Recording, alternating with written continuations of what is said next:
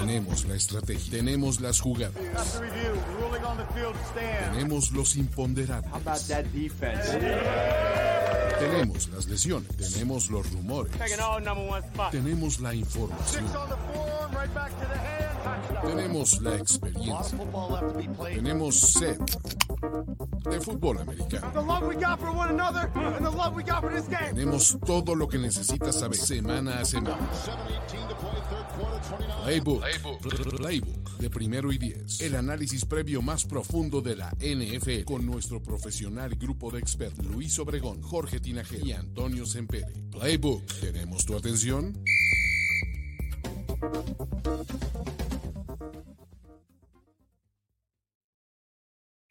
Tenemos partidos exquisitos en la semana 10. 49ers contra Jaguars, Browns contra Ravens. Bueno, incluso podemos mencionar el Texans contra Bengals. Y aún así, la NFL decidió que los duelos de jueves y domingo por la noche serían entre equipos que, bueno, ni sus aficionados quieren ver. Wow, wow, wow. Lo bueno, lo bueno, es que tenemos el duelo de lunes por la noche, el esperadísimo Gorospe Tinajero Bowl. La tercera edición de este partido. Una encarnizada batalla entre dos populares equipos, pero también entre dos amigos y rivales. Quédense y entérense de qué apuestas nos va a traer este buen partido. Tenemos todo esto y más, el resto de los partidos de la semana 10 aquí en Playbook. Yo soy Luis Obregón, estoy acompañado por Jorge Tinajero, Carlos Gorospe y Antonio Sempere. ¿Cómo están, amigos? ¿Podemos, ¿Podemos poner ese intro para el partido, Luis? ¿Podemos poner una voz así como a- a- a- astral de ultratumba para presentarnos, güey? No mames, o sea, hasta me emocioné. Eh, justo ahí en el, en el escenario de Multiforo 246 eh, vendría bien. Conseguimos este, eh, ¿cómo se llama? Humo. o Así el este- hielo seco, ¿no? El Ah, clásico hielo seco, exacto. Creamos el ambiente y Luis sale presentando el, el Monday Night Football. Venga. Me animo a decir que dijiste dos equipos populares y dos comentaristas. No, me atrevo a decir que los dos comentaristas hoy por hoy son más populares que esos dos equipos. Hay gente, hay gente que se ha sentido ofendida, no sé por qué, porque además, pues, no sé, porque gente se ofende.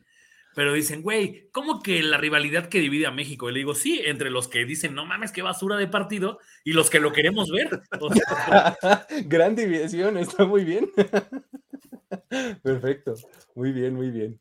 Oye, y, y fíjate, ese es el partido de lunes por la noche. Ya para entonces seguramente vamos a tener mucha idea de cómo nos habrá ido el fin de semana y vamos a saber también qué tal nos fue en la quiniela Pick'em de NFL. Si ustedes todavía no se suscriben, háganlo, todavía están a tiempo, sí, semana 10 y lo que sea, pero acuérdense que hay premios semanales. Ustedes métanse a quiniela, no, nflpick'em.app todavía pueden registrarse, todavía están muy a tiempo de ganar una semana y llevarse una buenísima gift card de 4 mil pesos que regalan los chicos de NFL. ¿Sale? Entonces, no se olviden, nflpicken.app. El link está facilito y está allá abajo en la descripción del video, como siempre. Y este, ah, si se meten a nuestra liga, obvio, también hay premiecillos para los primeros lugares al final de la temporada. ¿Sale? Con todo eso dicho, amigos, vamos a entrarle al análisis de los partidos. A ver, vamos a, sacar esto del camino, porque hay un juego muy importante en domingo por la noche entre los Jets y los Raiders.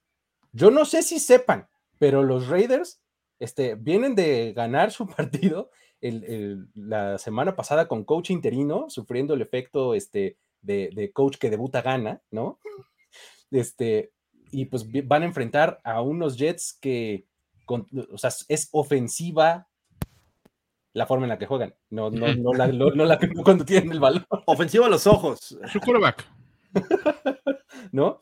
Este, eh, no sé qué opinen de este juego, si quieren que desarrollemos mucho, si quieren que le demos una revisada rápida y empezamos, si quieren nada más por decir quién gana, una razón y nos movemos al que sigue, ¿qué les parece? ¿No? Es Venga, más sensato. Me parece bien. Me, me gustaría saber qué opina Toño de cómo fue el festejo de los Raiders. O sea, de verdad lo que estamos enfocando mal en el análisis. Toño, tú, o sea, ¿crees que debería de haber cubanos? Que- O sea, de cigarros me refiero. Ah, ah, ¿Por qué estás? eh, No, ibas bien, Goros, ibas bien. o sea, la, la octava caballería que en- encabezada por O Carlos. sea, González. Goros, viví en Miami. eh, Te entiendo, entiendo lo que estabas diciendo. Pero, a ver, no, no, te voy a decir una cosa. O sea, yo, yo, la verdad es que esto va a sonar muy mamón porque lo es. Pero yo no jamás veo un puro como una ocasión de celebrar. O sea, o sea, o sea la gente eh, dice, pero ¿por qué estaban fumando puros en el, en el, en el locker room? Porque los tienen y porque pueden. Eh, O sea, la celebración no va amarrada al hecho de que, bueno, nos, nos deshicimos de George McDaniel, aunque bien podríamos justificarlo. Ajá, Cada vez que enciendes un puro, esa es la celebración, señores. Entonces, por mí todo bien. muy bien. Estaban celebrando el nuevo equipo que acaba de nacer. Y Claro, cuando uno total, o nace, sea, hay y repartieron habanos porque fue, fue niño. Se- seguramente vieron esta película de Independence Day donde Will Smith, después de, de salvar el, el planeta de los alienígenas, eh, saca su, habano. Entonces, sí, a mí también se me hizo una exageración, pero bueno, a fin de cuentas, eh, me parece que se sintieron liberados, pero tampoco le ganaron a un equipo wow, ¿no? O sea, me parece que eh, la verdad es que cualquier, los otros 30 equipos le pudieran bien ganar a estos Giants con, con los problemas de coreback que están presen- presentando. Pero enfrentan a otro equipo neoyorquino con los mismos problemas de coreback, que, que hay una forma rebuscada ahí de, de Robert Sale de, de defender a su coreback. Ya no encuentra formas de cómo defenderlo, cómo justificar su presencia en esta ofensiva. Pero bueno, lo que más me salta a la vista es que estos, estas dos defensivas, pese a que los Jets la tenemos como en una alta estima y que son una de las mejores, permiten una gran cantidad de yardas por tierra. Entonces, y, bueno, igualmente los Raiders. Vamos a ver a Josh Jacobs de un lado, Brice Hall del otro. Entonces va a ser, me parece que ahí el, el duelo principal, yo creo que deberían de ganar los Jets, pero, pero siento que estos Raiders van a empezar a, a sacar fuerzas de flaqueza y van a sacar el partido. ¿Cómo lo ves, Goros? ¿Qué, dices? ¿Quién gana y por qué? Jets- Voy con los Jets porque creo que los mismos jugadores ya van a empezar en un tema tanking, en el decir, güey, mira, ya no estamos tan lejos de un buen coreback novato. Y Aaron Rodgers, aunque regrese, no nos va a durar más allá de un año más. Entonces, o sea, siento que los Jets podrían estar este equipo de decir, porque además tienen la oportunidad de hacerlo, fíjate. Tienen un equipo repleto de, de- de estrellas jóvenes que no les van a cobrar hasta dentro de tres años. O sea, no sé cuándo empiecen a, a sonar las pláticas de, de reestructuración de contrato para algunos de ellos, pero todavía le falta. Y agarras un coreback novato chido que le aprenda a Aaron Rodgers y el siguiente año, entonces ya, o sea, todavía sos Gardner en año de- en contrato de novato, Brice Hall, Garrett Wilson, o sea, no mames, tienes así para decir, chavos, de una vez aprovechemos que esa temporada Zach Wilson ya nos la apestó y vamos con toda la que sigue. A ver, hay motivos para pensar eso, excepto por un detalle. Excepto por un detalle. Estados Unidos son los New York Jets. ¿Tú sabes cuál sería la reacción de la prensa neoyorquina de siquiera que les llegara ese tufillo?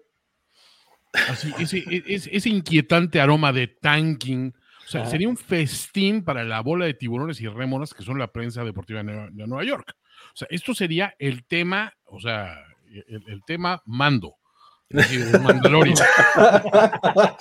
Pero, sí, sí, tienes- sí, pero güey. tienes, pero Sí. tienes un culpable, tienes un culpable, Zach Wilson. Ojo, no, pero espérame, o sea, pero Zach Wilson te va a durar lo que, lo que dura él 10 minutos encerrado en la, en, en- la suburban de una MILF, o sea.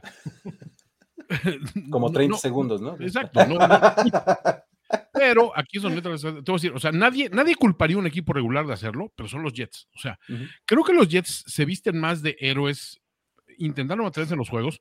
Nosotros sabemos que obviamente la cuestión de que las defensivas pasen tanto tiempo en el terreno de juego, porque tu ofensiva aérea es anémica y la terrestre es un día sí o dos días no, eh, eso obviamente pues, te pasa el, el- el- cobro final de cuentas de esa cuenta, ¿no?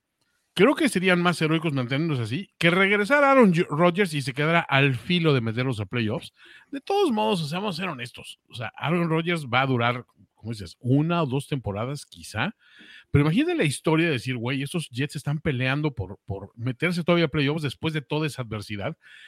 Es una historia mucho más grata para la gente, para que la gente cree en los Jets. Estos Jets, no, olvidemos, han sacado dos o tres victorias eh, por los pelos y eso, pero, pero echando, echando el, orgullo por delante. cabrón. Ya, si empatan es otra historia, Carlos. Saludos.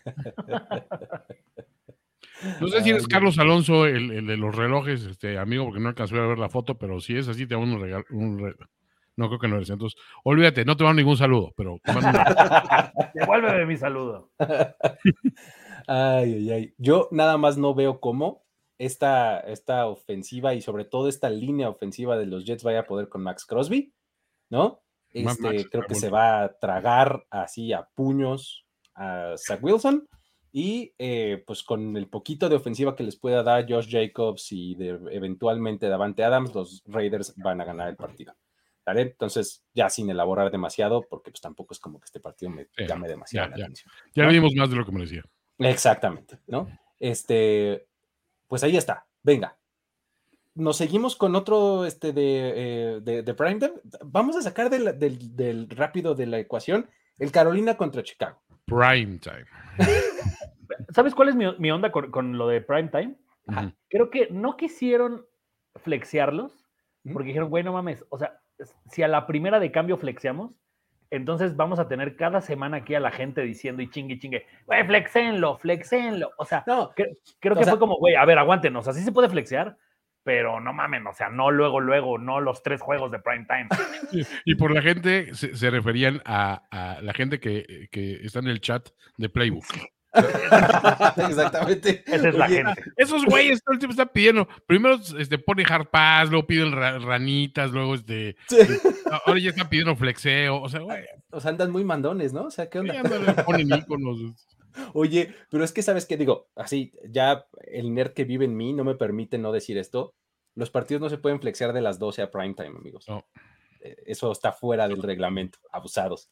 Sí, Un lo que cambia es el Sunday night y creo que Monday night, pero no recuerdo cuál es la regla, si solo por uno de domingo en la tarde. El asunto es que exactamente, puedes flexear un partido de las 12 a las 3, de las 3 a la noche. No puedes pasar uno del mediodía a la noche. Eso no está en el reglamento, amigos. Pero bueno, nada más, era este, pequeña aclaración. Carolina contra Chicago, amigos. El duelo en donde Chicago no puede perder. No puede perder, escúchenme esto. Ya lo perdió. Si Gracias. ganan, hacen que la posición de los Carolina Panthers en el siguiente draft se acerque más al 1 y ellos tienen ese pick. y si pierden, su propia selección en el próximo draft se acerca más al 1. Entonces, gane quien gane, pierda quien pierda, los Bears ganan. Son No, no, ganadores. net- neta, no veo cómo los Bears vayan a cagar la selección de Caleb Williams. O sea, ¿sabes? Es como, güey, o sea, incluso si se les pasa en el primer pick, tienen el segundo pick. ah, los Bears se le acabaron el reloj. ¿Quién sigue? Ah, los Bears. ¿No? Eh, ¿hay ¿Algo que quieran decir sobre este partido o nada más quién gana? Ah, sinceramente está bien complicado, ¿no? Eh, yo, yo creo que los Bears, por ser locales, deberían de ganar el juego. Bagent lo hace medianamente divertido ahí por piernas y bueno, creo que hasta ahí el que cometa menos errores se lo va a llevar. Y creo que los Bears tienen esa oportunidad. Recuerden, la vez pasada que jugaron en jueves, metieron 40 puntos estos Bears. Bueno, eran de ¡Auch! Justin Fields, pero bueno, Muy bien. por- creo que ganan los Bears. Toño, Sí. ¿qué dices? La mera localía creo que es, eh, para mí da los Bears. ¿eh? Goros. Voy a ir con los Bears, pero, híjole, es que, o sea, ¿saben? Hasta ahora voy a ser honesto, nunca he visto a Bryce Young jugar. He visto lo que dicen y he visto highlights. Me interesa un poco porque Por eso. a- así empiezas a ver a los corebacks. O sea, de repente- creo que a Trevor Lawrence también lo vi así un- un- en un Thursday night. Que dije, mira, o sea, ve, sí juega. O sea, que quiero ver si es tan malo como dicen Bryce Young. Muy bien. Es, es, fíjate que esa es gran razón para, para ver este juego, ¿eh? porque estoy seguro que mucha, mucha gente no, o sea, está en la misma situación que tú, ¿no? O sea, porque normalmente los Panthers juegan a las 12 del día en, al mismo tiempo que otros cinco partidos y pues como que no te llama tanto la atención ver a Carolina, ¿no? Entonces, eh, es una muy buena razón para ver este juego. Ya verán, amigos. Yo, a mí me duele muchísimo que tachen a, a mi Bryce Young de toda la vida de Bust, porque yo era un draft, ¿no? Este, me parece que su situación es horripilante en Carolina y eso afecta muchísimo, ¿no? Eh, y hablando de que es el pick número uno global del, del pasado draft, se va a enfrentar a un, con- un coreback undrafted. Yo solamente por eso voy a decir Carolina. Yo creo que Mm. ganan los Panthers. Ah, dice la gente que si de verdad me interesa. Pues no es que me interese, es el único que va a ver esa hora, güey. O Así, sea, bueno, podrías poner una película o algo, pero preferimos ver la NFL, ¿no? Claro. Mira, no sé por qué tengo a Chuba Hobart en el fantasy y nada más por Chuba Hobart lo voy a ver, güey. Gran, gran jugador de fantasy football, Chava Howard, si hiciste una hero running back o algo así. Fantasy Darling. Sí, sí, totalmente. Muy bien. Ok, eh, um, ahí está el juego de jueves por la noche. Eh, siguiente, ¿qué les parece si terminamos con el prime time? Y nos vamos ahora sí directito al Gorospe Tinajero Bowl, amigos. Denver visita Buffalo. A ver, Denver ha ganado tres de los últimos cinco partidos. Enrachadísimos. Tiene récord de seis. Chéquense esta, este es así bien específico como me gusta. Tiene récord de 6-4 los Broncos cuando Justin Simmons intercepta un pase. Ajá. o sea, y, y, y, si alguien se ha dado a conocer en años recientes por lanzar intercepciones es Josh Allen, ¿no? Entonces, ahí hay un factor. La defensiva de Denver es la mejor en zona roja desde la semana 5. En 16 posesiones que ha tenido el rival dentro de la yarda 20 de los Broncos, ha anotado solamente 3 touchdowns el rival. O sea, el 18.8%. Ahora, en favor de los Bills, este equipo está con récord de 23 ganados y 5 perdidos en casa desde 2020. O sea, ir a Buffalo es un verdadero martirio para los equipos en los últimos dos años y medio. Entonces, con todo esto dicho, amigos, ¿qué creen? O, o más bien, ah, ilústrenos cuál es la apuesta inicial, ¿no? O sea, así, gana, gana uno, gana el otro, ¿qué hace el perdedor? ¿Okay? ¿Cómo va? Retírense, por favor, Luis, y no queremos. Sí, a ver, en, en este momento pido mis palomitas, mi máscara de Michael Jackson. I'm here for the memes. Solo, ¿no? Así. sí. Mira, justo hablando de apuestas, el Ajá. gorro que traigo puesto, Ajá. esto es lo que va a ocurrir en el, en el Multiforo 246 el próximo lunes, 7:15, por favor, no se lo pierdan. Necesita lavarse. Vamos a meter en una jaula este gorro Ajá. y esa, y esa toalla, y entonces el perdedor va a obtener, va, va a perder eh, el gorro o la toalla, y el ganador lo va a mostrar aquí en su, eh, en su Wall of Ok. Fame como, como trofeo de guerra, ¿sabes? Como trofeo, bien, bien. Así colgado. algo Va a estar ¿no? ahí, sí. Va a estar ahí. En, Vamos en a una tener- jaula, en una jaula tiene que estar. Ah, bien, manitas así. Luis, queremos que en, en este momento, sería Toño, pero Toño no puede estar físicamente aquí en, en- en el lunes. Queremos que hagas entrega del, del primer eh, trofeo o, o galardón, porque por fin vamos a entregar un trofeo físico. Venga. Es un cinturón que hemos decidido llamar el Kyle Orton Award, porque pues obviamente es un Porque coreback. comparte glorias de ambos equipos. Exacto, entonces eh, vas a entregar el Kyle Orton. Bien, bien, bien. Suena extraño, pero ok. El Kyle Orton, sí. traiga el Orton. Sí, entrega el Orton, sí suena extraño, pero bueno. Ok. Oye, se va a poner bien eso, ¿eh? Además, tenemos otra apuesta en, en el que lleve la mayor cantidad de fans de su equipo. Es decir, si, Goros lleva más que, este, que yo, o sea, más Bills que Broncos, eh, o yo si gano en, ese, en esa apuesta, el perdedor se va a tomar un café con un sobrecito de esos de mayonesa. O sea, ahí lo vamos a echar al estilo Will Levis. A la bien. Will Levis. Al medio tiempo. Eso va a ser al medio tiempo. O sea, que lleguen temprano. Sí, ahí al medio tiempo ya hacemos corte de caja. hace el corte, y- ¿no? y ya vemos quién se toma ese café con mayonesa. A- Ahora, quere- queremos hacerlos partícipes, muchachos, porque eh, queremos saber que ustedes pongan una apuesta, nosotros la vamos a aceptar, sea cual sea. Hay gente que pide barba contra cabellera. Yo estoy, o sea, yo dudo que eso vaya a ocurrir, pero podría, podría ser, ¿eh? Podrían llegarnos al precio. güey.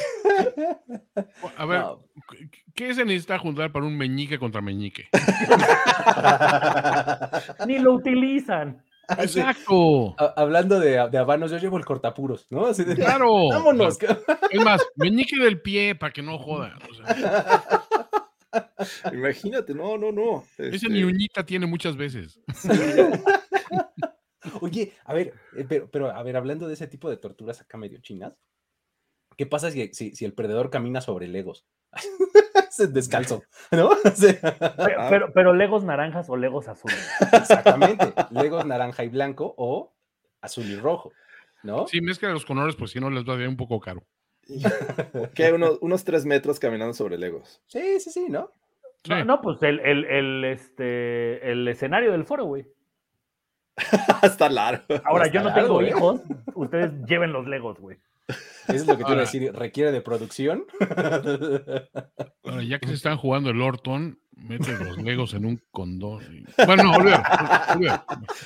O sea, no, va a ser un pedo. o sea. No, no, no, no, eh, eh, no va por buen camino. Oye, también, este, ya mandé a hacer unas playeras conmemorativas que va a decir buenos y naranjas días. No Ahí va a estar. Muy Ustedes se pueden llevar una playera de sus buenos y naranjas días. Y no se la voy a dar a Aaron Moya porque ya sé que él eh, cree en supersticiones, pero todos los que no crean, ahí van a estar disponibles. Muy bien. Que, que además tenemos armado un, un, un, un tema. O sea, imagínate, Toño, va a haber una lotería de los Broncos de Denver, güey. Vamos a jugar. No tiene manos y se le cae, eh, eh, tiene manos caninas y no atrapa el balón, el Fer Pacheco. Ay, Ah, lotería. ¡Lotería! A veces siento que fue un, re- un error renovar en este programa, pero bueno. Ese puro trae LSD o alguna chingada. ay. Bueno, independientemente de todo eso, amigos, ¿qué les parece leve análisis? Tal vez la gente vino aquí por eso, tal vez no, Creo pero que en una sí. de esas, ¿no? ¿No? ¿Qué opinan? meten ¿Cómo, las cómo- cejas. a ver, primero empezamos por Toño, porque para que sea este, rapidillo y les demos más tiempo a ustedes. A ver, yo veo, yo veo en este caso a unos Bills que es el, el clásico equipo que gana y no te acaba de convencer. O sea, gana y dices, híjole, pero, pero qué cerca estuviste de perderlo. O pierde cosas que debería haber ganado. Y del otro lado de unos Broncos que ese proceso de levantarse, ya no digamos del año pasado, de un 70, eh, de un 70 burger, como le dicen acá, pues digamos que va lento pero seguro, porque han tenido un par de victorias anímicas que puedes pensar bien en ello. Aquí simplemente me voy a lo que es la, la, la estadística. O sea, y creo que con toda la reciente racha de los Broncos, porque para mí una racha en una muestra de cinco juegos, pues difícilmente se puede considerar como una, una muestra estadística significativa. Veo más bien cómo juega uno y otro y me sigo quedando, fíjate, por nada, con unos Bills que, aunque sea en casa, suelen mostrar un poquito de pundonor y decir, güey, aquí no, cabrón. O sea, ahora sí que pégame, pero ya que estemos este, en la recámara, cabrón. ¿no? O sea, pero bueno. Fíjate que yo estoy un poco en las mismas. Me inclino por los Bills por poco. Por Me nada. parece que todavía tienen mejor roster. Me parece que el hecho de que sea en casa afecta, prime time, etcétera. Creo que es el tipo de juego en donde los Bills, donde los Bills hacen eh, las cosas más mal que bien, ¿no? O sea, no creo que vaya a ser para nada así paliza y demás. Los Bills corrigen todos sus errores, no. O sea, creo que va a ser un partido más o menos cerradón en donde van a acabar eh, ganando los locales. Ahora sí, acaba 60-10. sí, corte A, sí. Hay gente muy salvaje en el chat, güey. O sea, eh, piden un slap bet. O sea, yo no podría golpear a mi amigo, por favor. O No. sea, aun- aunque estaría buenísimo. He visto últimamente los videos, güey. ¿Han, han visto estos De esta torneos de- liga de torneos de? Sí, una Me, locura. me parece ilógico las reglas, güey. Ese- Ese güey levantó el talón, eh, eh, pero, pero el madrazo ya te lo metieron. ¿no? Sí, o sea, aunque ganes la decisión del referee, ya perdiste. Sí, sí, exacto. Ya te llevaste por lo menos uno, a veces ¿Alguna vez han más. noqueado a alguien de un man con la mano abierta? En, esos torneos, sí, claro. no, torneos, ustedes, güey. Ah, no, no, no, no, no, no. Lejos, lejos. No. Definitivamente no. A ver, Goros, ¿qué vas a O sea, decir? Análisis más que bien, eh, además de que obviamente considero que Búfalo debería de ganar, creo que va a pasar por dos situaciones. La primera es dónde empiecen las ofensivas de los Bills. Cada vez que Búfalo pierde es porque las ofensivas empezaron dentro de su yarda 15. Contra los Bengals le pasó dos veces que los punt returners o los kick returners sacaron la bola de, de- la zona de anotación y no llegaron, o sea, es que es mucho lo que puede pasar, incluido un, un, un holding ofensivo o un holding del equipo que regrese la patada. Y entonces ya empezaste en tu yarda 10. Eso le cuesta muchísimo a Josh Allen. O sea, no está hecho para drives como de 90 yardas. No pasa. La otra es, y Cincinnati se lo hizo bien a Buffalo. No sé si han notado que los equipos que tienen punch ofensivo, si le ganan el volado, piden atacar primero. El hecho de que, saben que, o sea, por ejemplo, eh, en el juego contra Miami un poco pasó que estaban 1-1-1-1 hasta que Buffalo por fin pudo parar a los Dolphins y eso lo- los hizo que se despegaran. Pero acá Joe Burrow le dijo, sí, güey, o sea, vas a empezar con mi pie en tu, en tu cuello. Y eso es, a ver, vuélveme a anotar y vuélveme a anotar. Entonces ya cuando los Bengals se dieron cuenta, ya era 21-7 el juego y eso hacía que Buffalo, o sea, ya los, eh, muy propenso a cometer los errores de intercepción Josh Allen. Entonces, para mí, si Denver quiere ganarlo, va a pasar por ahí. Si no ocurren esas cosas, Buffalo puede ganar fácil por 10, 15 puntos de, de diferencia. Ahora, dicho sea de paso, Jorge Tinajero, ¿cuántas? O sea, no voy a un slap bet, pero sí nalgadas, güey. No a mano, pero con palita así de. Sí, de y- S&M. Y De no vamos a enseñar el trasero ahí en el multiforo. Exacto, O sea, no. me parece que sobre el pantalón podría ser. Pero, Eh, pero, pero, ¿sabes? Quiero el video dándote nalgadas, güey. Wow, wow. Ah, o sea, él se las tiene que dar a sí mismo, quiero entender. No, no, no, no, no. O sea, es una silla, se pone como niño chiquito. O sea, me tengo que, Y- que inclinar. Exacto, y tres nalgadas por el tercera edición del Gorospe Tinajero. güey. Sí, así empezó una prima mía y acabó con gemelitos. güey. Sí, pierde el que se excite, güey. pierde el Orton. Pierde el Orton. No, no, no quiero perder el Orton. A ver, eh, hay, hay cosas que sí me dan esperanza eh, con los Broncos. Una ya la mencionaba Luis y la traía también aquí este, preparada, es la defensiva ha mostrado una cara distinta a lo que fue en, la- en los primeros juegos de, de esta temporada. Eh, y, y hay que mencionar, hay que mencionar que eh, de, esos, de esos juegos o de esas ocasiones en las que el rival llegó a zona roja, en dos juegos fueron contra los Chiefs. Una ofensiva que regularmente suele ser efectiva en esta zona y solo le permitieron un touchdown en dos juegos. Me parece que tuvieron más de una semana para prepararse para esta ofensiva de los Chiefs, que definitivamente es peligrosa. También es muy peligroso este equipo en casa. Han perdido solamente un partido en casa, pero fue en Europa, o sea, prácticamente no cuenta. Van invictos en su high mark. Y, me va a dar mucho gusto eh, que le quiten el invicto esta temporada en este estadio. Eh, bien menciona Goros, la ofensiva, eh, el entrar en un tiroteo me parece que no le conviene a los Chiefs. Y una de las cosas buenas que han hecho los Broncos es su primera serie ofensiva regularmente termina en puntos. Es de las que más yardas en promedio eh, consiguen en la primera serie ofensiva. Entonces me parece clave entrar en este tipo de, de anoto primero y, este, y voy a buscar detenerte en algún momento. Y eh, bueno, equipos especiales. También hay que tener en el radar que los Broncos son de los que más yardas consiguen en equipos especiales, tanto en regresos de patada como en kickoff. Son factores X que me parece que hay que considerar. Y bueno, estamos viendo una temporada mucho mejor de Russell Wilson. Jerry Judy está despertando. Entonces, yo siento que sí, sí voy a verme beneficiado en este Monday Night en el Gorospe Tinajero Bowl. Muy bien. Bienvenidos a Porn Book, como dice Aaron Boyle.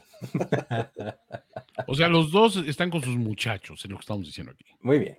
Está Sí. bien, está bien. Perfecto. Ahí está. Listo. Pues a, lo largo del, del, Tú, del tú show. sí- no dijiste y yo confío en ti, en tu palabra. ¿Perdón? Tú no dijiste con quién vas, Luis. Y confío en ti. así. No, No, sí. yo, yo dije Bills. Sí, ¿Ah, sí, sí? dije Bills. Perdón. Sí, sí, sí. Dije que creía que los Bills iban a, a ganar en casa. Este, um, eh, pues ya, con eso, a lo largo del show, si se nos ocurren más cosas de ahí para este partido, pues ya estaremos La- hablando. lancen sus apuestas, ¿eh? O sea, la- aquí las que estén así chidas. O Las sea, no sé, tres intercepciones de Josh Allen y me corto el bigote, lo que quieran. las analizaremos. Perfecto, te dejas el fumanchú. así Ah. No, Pero de bueno. Cantinflas estaría bien. O el Chaplin, ¿no? Así El- Hitler, ¿no? Ajá, También puede sí, es, un gran Ajá. bigote que lo arruinó el maldito dictador. Muy bien. Ahí está. Eh, um, pues vámonos entonces hasta Europa. Hablábamos de, de que si los Bills perdieron en Europa y no sé qué. Indianapolis va contra New England en Frankfurt, segunda semana consecutiva que tenemos eh, juego en aquellas tierras. Y pues mis palabras para Bill Belichick en este momento son las que en algún momento eh, dijo, eh, ¿se acuerdan de Harvey Dent, ¿no? En, la película de, de Nolan, ¿no? De Either you die a hero or you live long enough to become the villain. Aplica muy bien para Bill Belichick, ¿no? O sea, o mueres como héroe o vives lo suficiente en New England como para que te corran. El villano, ¿Sabes, Belichick. ¿Sabes qué siento con Kraft? Que le da miedo el ¿y a quién traigo, güey? Porque ese es el siguiente tema en New England, que es... Josh como- McDaniels. ya está ¿Cómo que a quién? Exacto. O sea, todo el árbol de Belichick está apestadísimo, güey. A quien Ajá. quieras traer, o sea, Patricia, o sea, Bill O'Brien, ¿no? Ajá, Bill O'Brien era mal head coach en los Sí. Texans.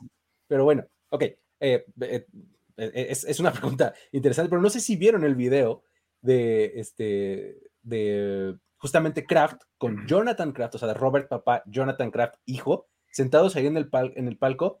Les, o sea, algo a- pasa malo de los Patriots y se ve que Jonathan Kraft agarra así su teléfono y dice, We're not good enough. O sea, tal cual, así como diciendo, "Mm, simplemente No hay de dónde. no hay por dónde. ca". Entonces, eso no son buenas. Ya cuando el management de esa altura está convencido de que simplemente no son buenos, yo creo que vienen cambios inminentes, ¿no? Pero bueno, en favor de estos Patriots, Bill Belichick nunca en su carrera ha perdido un partido fuera de Estados Unidos. Tiene marca de 3-0. ¿no? Entonces, Bueno, Imaginen este escenario. Ahora van contra los Colts. Los Colts le propinan su de- primera derrota a Bill Belichick fuera de Estados Unidos. Los humillan en el camino y entonces Bill Belichick ya no regresa de Europa porque pierde el, pierde el, el- el trabajo. justo para que no se pierdan eh, historias para decir, wow, ¿a cuántos partidos está Belichick de ser el head coach más perdedor en la historia de la NFL? A seis seis. partidos. A seis Puede partidos. pasar esta temporada, muchachos. Exactamente, está a seis partidos de convertirse en el, en el head coach más perdedor en la historia, ¿no? Entonces podría bajarle uno y quedarse a cinco, ¿no? E imagínense que pasa lo que les decía, los Colts lo humillan y entonces la poesía se completa porque ¿se acuerdan contra quién fue el partido del Deflategate? Contra los Colts. contra los. Colts. Entonces sería poético que los Colts terminaran con el reinado de terror de Bill Belichick, ¿no? Pero bueno, a ver, ¿qué opinan de este juego? ¿Cómo lo ven? Vas, Jorge, venga. Yo, eh, sinceramente, lo veo disparejo. Creo que lo que hemos visto de estos Colts es un equipo que ha sabido de una u otra forma encontrar la zona de anotación. Y con el regreso de Jonathan Taylor, me parece que es alguien, eh, o sea, han sabido utilizar bien este tándem de, de running backs. No necesariamente a, a- a este Moss lo tienen en la banca porque regresó Taylor, sino los han sabido combinar. Y eso le ha ayudado un poco a, a- nuestro muchacho Garner Minshew, que de repente da unos juegos malísimos y otros, pues, se aleja del error y es Wow, wow, wow. suficiente. Y tienen una defensiva relativamente eh, buena, no, no digo espectacular, pero también sabe eh, encontrar, eh, este, o, ha sabido encontrarse con los errores, aprovechar los errores de- del rival. Y Mac Jones es un tipo que comete muchos errores y bueno, ya los hemos visto y han sido este, de repente definitorios en, sus partidos. Así es que sí veo un, un juego disparejo. Creo que vamos, a pesar de esta defensiva de, de Bill Belichick y la fama que tiene de hacer buenos planes de juego, me parece que no es suficiente. Y estaba viendo ahí que en puntos permitidos en esta defensiva está baja en su ranking, pero ayudado por los six- sixes y errores que han dejado la ofensiva. Entonces, a pesar de eso, yo sí veo a los Colts terreno neutral. Eh, vamos a ver una victoria de, de Indianapolis. Así lo ¿no, Toño? ¿Cómo ves? ¿O ves una cosa distinta? A ver, es que a mí me cuesta mucho trabajo separar un poquito la, la cuestión de que estos equipos, o sea, a final de cuentas, si te vas por jugadores, por playmakers, siento que los Colts sí tienen una ventaja. O sea, no estoy llamando este playmaker a Florida Man, entiéndase. Lo adoro, lo respeto, pero no es él de que están hablando. Pero sí tiene jugadores buenos. Del otro lado de Inglaterra es un poquito más contenido. Hay un par de jugadores interesantes, ya ni siquiera los puedo llamar playmakers abiertamente en la defensiva, pero el resto es de pedestre para abajo. Y aquí me quedo un poquito con una, una anécdota que estaba pensando el otro día. Decía, bueno, cuando, cuando en los tiempos de, de- del, o sea, los tiempos álgidos, los Chicago Bulls, ahí todo este rollo, cuando eran realmente el gran enemigo, eran, eran el New England del básquet en aquel momento, este, mucha gente hablaba de, de la famosa ofensiva de triángulo, ¿no? De, de- que había desarrollado Tex Winter, que era el asistente de Phil Jackson. O sea, digo, Tex Winter está en el Salón de la Fama, ¿no? Como el inventor de esta ofensiva. Y un día, este, Van Gundy, el coach de los Knicks, que odiaba a los, a los. Bulls, les digo, les voy a diagramar lo que es la ofensiva del triangle. Y así todos en la prensa, así de, give the ball to Michael Jordan. Eso para él, era, dice, no se hagan, no se hagan güeyes, o sea, ellos nos ganan porque tienen al mejor jugador sobre el, el terreno. Entonces me pongo a ver estos, a estos, estos Patriots y digo, a ver, en ese momento no tienes el mejor jugador en, en el terreno de juego. El legado intrínseco de, Belichick va a estar siempre enmarcado por esta cuestión. Sí, fue el coach de Tom Brady. Tom Brady era el, el it factor, era el, el, diferenciador. Ya no nos hagamos güeyes, ya tuvo su tiempo de experimentar. Porque hay una razón. El Bill Belichick coach sigue siendo un tipo brillante, pero por culpa del Bill Belichick general manager no puede poner un equipo competitivo sobre, sobre el emparrillado. O sea, fin.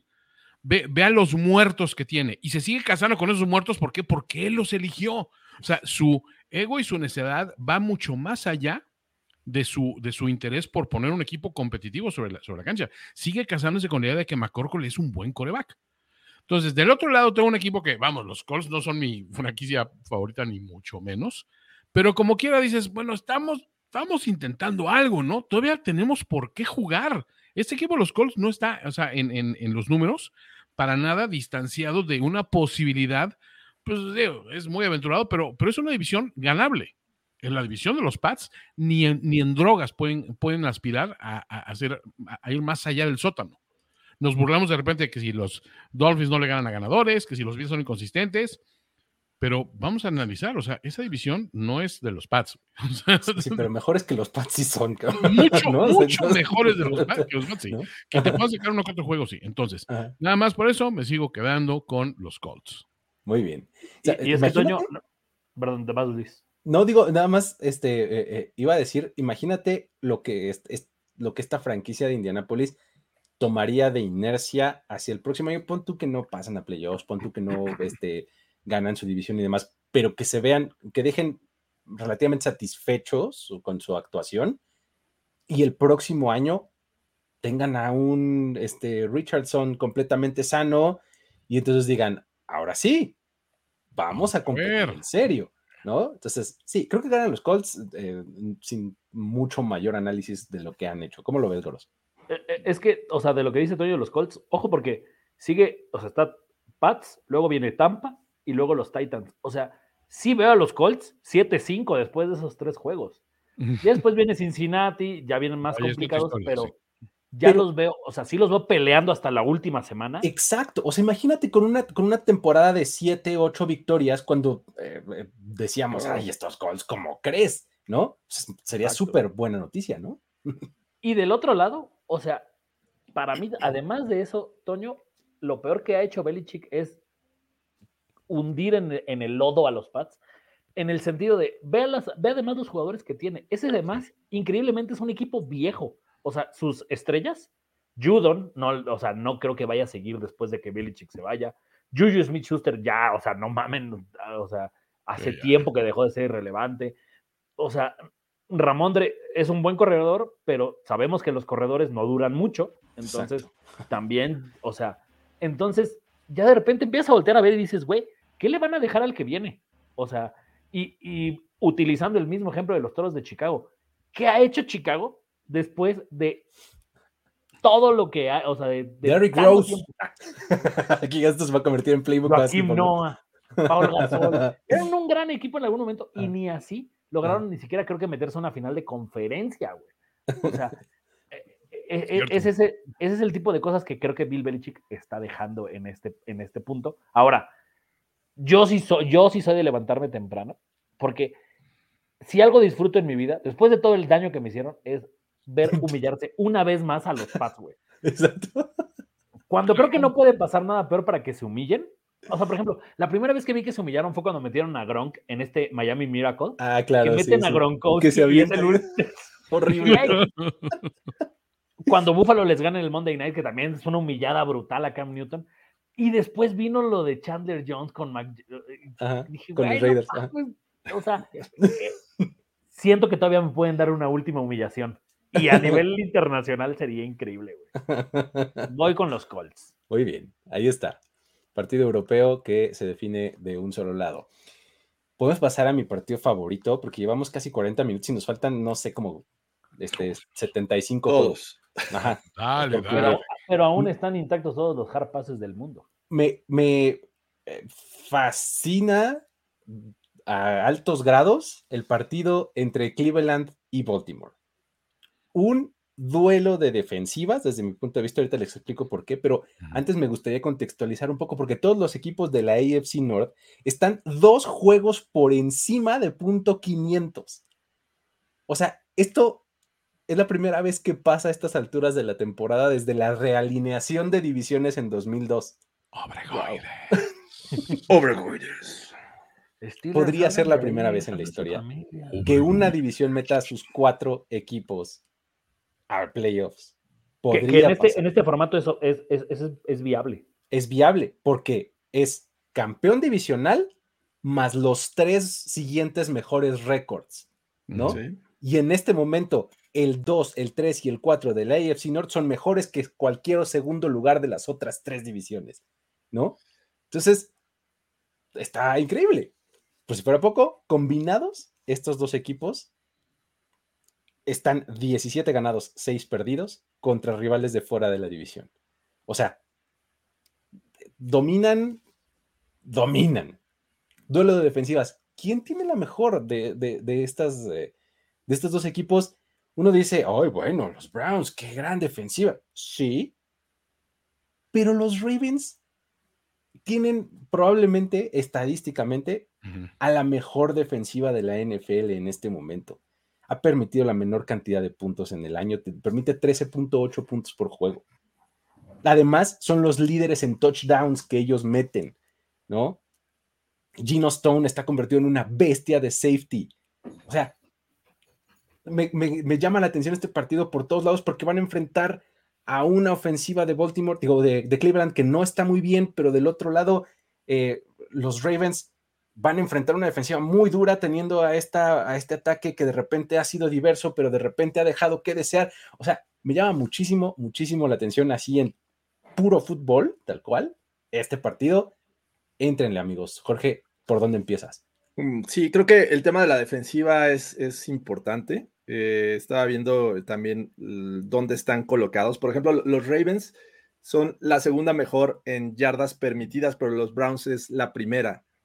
En puntos permitidos, sí, los Ravens es la primera, pero los Browns están en, en tercer lugar.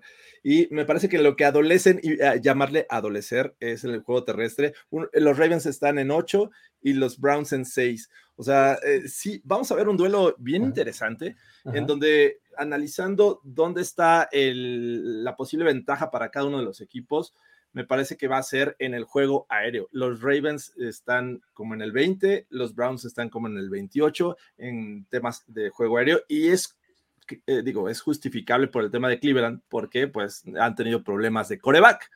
No ha estado siempre el mismo, ni el Wango, y pues aunque esté el Wango, me parece que no ha tenido actuaciones espectaculares. Llevan tres corebacks en lo que va de la temporada. Imagínate este equipo con Baker Mayfield. No, más. Exacto. Imagínatelo. Extrañas a Baker Mayfield. donde los. Bucks son buenos en el juego aéreo, pero bueno, eh, sí, va, va a ser bien divertido. El tema es Ajá. que va a ser en, en Baltimore. Eh, los, los Browns eh, tienen un récord de 1-2 como visitante en este momento. Si es que no va a ser fácil para ellos, pero creo que sí va a ser muy entretenido y ojalá nos mantengan este juego pues eh, interesante hasta el final, porque la realidad es que los Ravens cuando pensamos que va a tener un juego cerrado, acaba por dominarlo y eso es gracias a su defensiva. Pero yo, yo sí creo que los Ravens van a sacar este partido. ¿Cómo lo ves, Goros? ¿Qué dices? ¿Sabes qué? Eh, Generalmente tiendo a ver una baja de juego en Lamar Jackson cuando se enfrenta a rivales con alguien del otro lado como Miles Garrett. O sea, es demasiado lo que, lo que tiene que ocupar sus pies. Y es donde generalmente siento que, que Lamar baja en esta producción de corredor coreback. Y entonces, estos drives que, que Lamar muchas veces se encarga de, de, sostener porque por piernas logra conseguir un primer y diez, no los veo tan como, como fáciles en este. Ya lo puso Aaron. Tu previa está súper interesante, Luis. El juego va a acabar 9-3. O sea, sí veo ese tipo de partido donde, donde he defendido hasta el cansancio que Lamar le acerca la bola a Tucker y entonces es a goles de campo. Mete tres goles de campo en todo el juego. Exacto. O sea, sí, sí lo veo muy, muy cerrado. Sí me impresionan estos Browns porque, o sea, no nada más no tienen coreback, perdieron a Nick Chubb. O sea, este equipo podría ser todavía, pues, eh, yo, yo lo llamo, me, me, gusta como mencionar a estos Browns como el gran and que es como esta parte de, la UFC donde tienes a alguien en el suelo y es el 1-2 y el strike back y todo eso. O sea, para mí eso eran Karim Hunt y Nick Chubb. Era de, güey, no mames, este equipo, o sea, cada serie te revienta con un corredor diferente. Entonces, me gustan estos Browns. No creo que les alcance para, para, para sacar el juego a la mar. Sí, me, gusta mucho hacer rabiar a, Ulises diciéndole que sus Ravens son de, de, papel y que a la mejor hora se caen. Pero este momento creo que de, estos equipos, o sea, e incluso estoy medio incluyendo ahí a, los Bengals, creo que son los que han mostrado más consistencia en el ataque. O sea, sabes a qué juegan y se apegan a ese script y lo ejecutan hasta, hasta sus últimas consecuencias. Súmale que esa defensiva, por supuesto, es de muchísimo respeto y que Lamar ha aprendido a jugar de una manera distinta. Vamos, todavía no, se ha convertido ni se convertiría jamás en un pocket passer tradicional y eso, pero ya confía un poco más en, decir, bueno, sé que de, no sé, 10 envíos me van a tirar 6, pero este, porque mis receptores... Voy a hacer valer esos cuatro. Pero esos, cuatro van a contar mucho, van a ser, nos van a poner estratégicamente en posición para que Justin las empuje. Este, entonces, esa fórmula, a final de cuentas, le está funcionando. Y sí, o sea, coincido en que todo el mérito es de Cleveland, o sea, de llegar hasta donde han llegado, porque sin coreback, o sea, porque honestamente, o sea, e, ese carrusel que traen en la posición, ningún equipo lo puede sostener, o sea, llega un momento en que te caes y que te, y te caes contra equipos que están en la contienda. ¿Y quiénes están en la contienda en esta división? Pues para mí, en la contienda seria están los Bengals y los, los Ravens. Entonces van ahorita contra los Ravens, en casa de los Ravens, o sea, no le busco mucho. Estoy, me gustaría ver ganar, sobre todo si no juegan el Wango, me gustaría que ganara Cleveland, pero, pero siendo así me sigo quedando con Ravens. Sí, y es que ahí es donde está un poco la clave, creo yo. Eh, la ofensiva es, es, bastante más potente del lado de Baltimore, ¿no? O sea, sí, las defensivas son muy equiparables y demás y van a estar súper bien, pero creo que quien tiene más la capacidad de contrarrestar un poco a la defensiva rival son los Ravens, porque además son el eh, tipo este, 49ers que así inventan corredores, así de, ah, mira, ahora tenemos a Frank Astrumgesklers. ¿Qué creen? Acaba de correr 200 yardas. oye, pero los Browns también, ¿eh? O sea, pensamos que sin Nick Chubb, esta ofensiva terrestre sí va a ir para abajo y están ahorita colocados como la tercera mejor en producción de yardas por tierra. Entre Jerome Ford, y este, todo el mundo. El, el Harim, este, también. Cada vez que veo eso como, como, como güey que le va a Búfalo, digo, no mames, estos güeyes se encuentran a Barry Sanderson drafted y nosotros agarremos corredor en primer pick global. Nos sale una mierda, güey. no funciona, cabrón. Sí, sí, sí. Y digo, por si fuera poco, Lamar Jackson está siendo el líder en la liga en porcentaje de pases completos desde, en las últimas semanas tiene 71.5% de pases completos y además también es el líder en yardas terrestres. O sea, eso, pues eso es un complemento así súper mortal, porque pasa, pasa muy bien. Corre, corre muchísimo. O sea, elige tu veneno, ¿no? O sea, este, tipo de estadística de superioridad eh, en, por ambas vías lo había hecho la última vez un tal Steve Young en 1994. No sé si se acuerdan de que los 49ers en el 94 ganaron el Super Bowl. Sí. Entonces, eh, algo así es lo que está haciendo Lamar ah. Jackson, ¿no? Ahora, en los últimos años, en favor de los Browns, los Ravens han batallado un poco en juegos divisionales este, y tienen récord de 6 ganados y 9 perdidos desde 2021, ¿no? Entonces, eso es un poquito también de contexto ahí para así como dominan a la NFC, este, dentro de su división medio se les complica, ¿no? Entonces, eh, pero sí creo que los Ravens eh, terminan ganando el juego. De mis juegos favoritos, no, mi juego favorito de este, de este fin de semana. ¿no? Perro. Listo. Tennessee contra Tampa Bay, amigos. Este, ¿qué opinan? Este, Toño pone hard pass, ¿no? Este, Tennessee Tampa Bay, ¿quién creen que gane? Mi chingón. No, este- Tennessee. O sea, ya estoy en la, en la Levis neta. La Levis, neta. La Levis, neta. Y, y ¿sabes qué? Tennessee no ha ganado de, de visitante. Ese es mi Ándale. único tema. O sea, Ándale. va 0-4. Y bueno, pero, pero tiene una racha horrible los, los Bucks. Los Buccaneers han perdido, creo que cuatro, ¿no? O algo así seguido. Mira, me voy a ir- ante la duda, voy con el local, voy con los Bucks.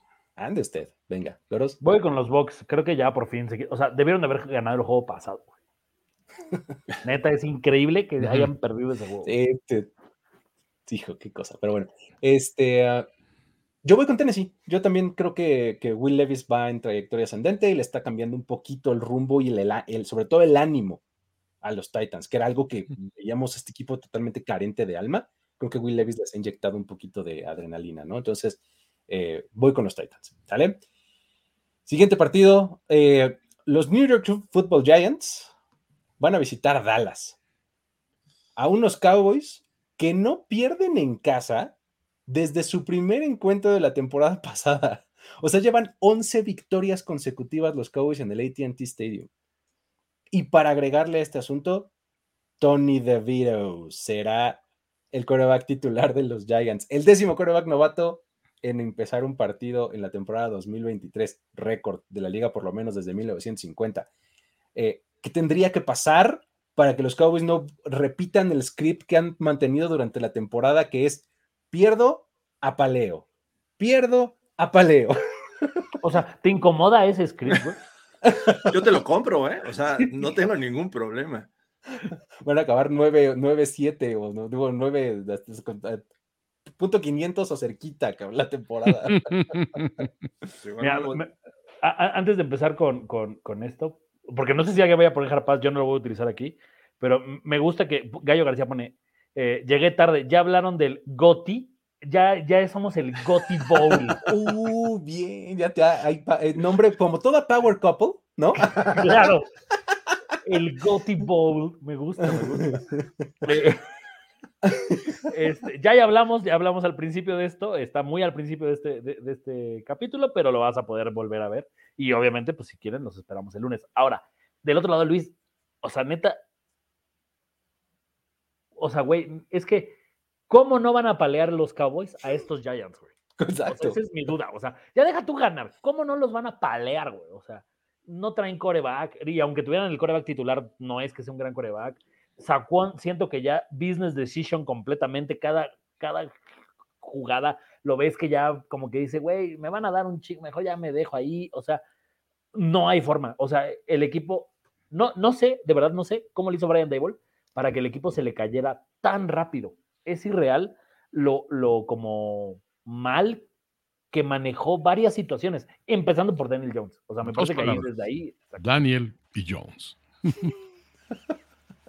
Sí. Sí, yo, yo creo que Saquon Barkley estamos a nada de que haga este lo que hacen los quarterbacks, ¿no? El slide, este, cuidarse de los golpes, porque pues, el futuro de, de- de su carrera depende de. De repente va a tener una escapada así, va a ir el- de 25 horas adelante de la línea de golpeo. Sí. Ay, ay, mi hamstring, ya, ah, coach, cambio. Eh, Así Y, ya. ya- y se acabó la temporada. y para- vámonos, nos vemos en 2024 Algo así va a en otro pasar con, equipo. con. Eso o Eric Dickersonearla e ir siempre al, al, este, Al a sideline. salirse por la banda, ¿no? O sea, Sí. él y Franco Harris extendieron sus carreras a través de eso. Bueno, pues que no lo haga Sacón en este momento que literalmente está jugando la vida, creo que es lo, lo Sí. sensato. No, y, contar con, con DeVito cuando los dos juegos en, las que, en los que tuvo actividad, gran parte no le mandaban este, jugadas por, por aire y cuando lo hacía, el tipo eh, no sabía qué hacer y mejor prefería salirse de la bolsa de protección e intentar ganar yardas por tierra. La verdad es que está bien triste la situación de los Giants. Eh, sí, como dicen aquí en los comentarios, creo que las ranitas las vamos a guardar en, en su pecera, las vamos a poner ahí este, a un lado porque no hay forma. Creo que los Cowboys van a anotar con la ofensiva y con la defensiva. O sea, No hay, Era- no hay de otra. Estaba pensando, me- si, si, si le dijeras a los Giants, ok, ahí va. Puedes alinear a la ofensiva a dos jugadores extra que se apelliden de Vito. Y los pones como quieras, nada más que estorbar o a bloquear atrás. Puedes poner a. Danny de Vito, Y chistes, al baterista ya. de Billy Joel, a Liberty de Vito. Y, ahora, aún así no ganarían, güey. Así te la pongo. O sea, con dos lastres ahí, dos pinches dummies de tacleo, no podrían ganarle a estos Cowboys. O sea, Sí, creo que la mejor opción de la ofensiva de los Giants es jugar Wildcat con Saquon Barkley. Y Saquon. Barkley va a decir, no, ¿y yo por qué? Sí, exacto. ¿Y yo por qué? ¿Y yo por Así qué? ay, se me cayó el snap, no, chin, híjole, ¿no? Uy, ese- ya, ya la chupó el diablo. Sí, sí, sí. ¿Saben qué es lo único que me incomoda, amigos? Cuando los Cowboys son así de claramente favoritos, luego pasan cosas extrañas. Este. y- y factor para muestra tengo varias, o sea, recientes, ¿no? Entonces, este, es lo único que me incomoda, pero bueno. Luis, Así como hay un principio de Donning Kruger, está el famoso postulado, eh, ¿cómo se llama? Eh, Garrett, Mac- eh, Garrett McCarthy. Si sobreviviste a, a Dinucci, güey, creo que. Dinucci. Oye, estaba bien padre Ben DiNucci. Dinu- Tenía, fue, fue el primero que le vi el casco con aeroventilas, ¿se acuerdan? Ah, sí. según bueno. yo fue en un Cowboys de Giants, ¿no? Que era. ¿A Ben DiNucci? Sí, según que yo era estaba. Dinucci contra alguien también así que decías, no. Sí, sí, sí. bueno. Un Sunday night. y fatídica- fatídicas. Pero bueno, entonces vamos con los Cowboys, ¿no? Creo, quiero pensar. Ok. Sí. Duelo de pajarracos, amigos. A ver. Atlanta contra Arizona. Claro, Atlanta. Sí, espérame, ¿no? No gastes esa saliva, Luis. Ok, está bien. ¿Quién creen que gane? Verga. Yo digo, a ver, está fácil. Yo digo que Falcons. gana Arizona Ah, por una razón. Esta semana Kyler. regresa Kyler Murray y va a llegar a decir, aquí estoy, amigo, ya, tantito, les gana a los Falcons y ya luego hace lo que siempre hace Kyler Murray, que es a veces jugar bien y a veces jugar mal, pero yo creo que esta semana gana los Wow, Cowboys. wow, wow. Ulises. Digo, Ulises. Luis. Ahora, ¿qué- No, no, no. Es que, Qué violento. no, es que, es que el, el argumento de ahorita es, es- es algo muy que se le diga a Ulises. Esta semana sale Call of Duty Modern Warfare 3. Ah, Ah, ¿es en serio? Ahorita ya puedes jugar la campaña, pero ya el Claro, güey. Ya está, qué coincidencia. No, yo por eso voy Falcons. Cervecín. acaba de cambiar todo, güey. Cervecín, vamos contigo. Es que además, exacto, eh, no, a mí me desespera mucho ya la ofensiva de los Falcons. Este, creo que la, de, la defensiva de Arizona es 2-3 competente. Se quitó el bigote Arthur Smith. Algo va a cambiar. Algo va a cambiar con esa decisión. ¿Crees que le vaya a dar el balón a Villan Robinson sobre Jonu Smith? No. Sobre el All-Purpose All-Star Player Jonu Smith. Es más, ¿sabes qué me tienes enojado? Que ya no se la da a Cordarel, güey. Ah, No, ya es, ya es Jonu Smith, su, su estrella. cabrón. O sea, le, le pasó como a Homero Simpson cuando le dice a Flanders que su bigote y que la gente habla, se lo quita y le empieza a ir bien. Así le va a pasar a estos Falcons. No, eso sería. Yo creo que a, a Arthur Smith lo vio un juez en la calle y le dijo: Mire, señor, sé que usted no es un pedófilo. pero, No me dé Pero motivo. dudas tampoco tengo. exacto, o sea, no me haga meterlo en la cárcel por pedofilia sin tener ninguna prueba al respecto más que ese video. Entonces dijo: Bueno, ok. Me estoy probando la suerte. ¿No está funcionando esto? No, no está. Y aléjese de esta zona escolar. Aléjese de estos juegos este, infantiles. Entre- entregue las llaves de ese camioncito de paletas. Vo- Voy a ir con los Falcons, pero si re- eh, es que no sé si ya regresa James Conner. He visto que está ahí, ya está la- Está en su ventana de activación, pero todavía está en duda. No sabemos si vaya a jugar. sí, Mm. o sea, creo que si juega Conner, creo que Hay una posibilidad. a la Conner, pero mientras tanto voy con los Falcons. Va, ya está. Vámonos con otro juego que podría estar bastante interesante. Sneaky Good. Houston Texans visitando a Cincinnati. A ver, es, es- esto probablemente en el offseason hubiéramos dicho, "Pff, por favor, paliza, Rápido. ¿no? Pero Sí. mucho ha pasado desde aquellos eh, entonces, ¿no? Y pues ahora tenemos a unos Texans que están así en fuego, ¿no? Con CJ Stroud eh, eh, lanzando y poniendo récords y de todo.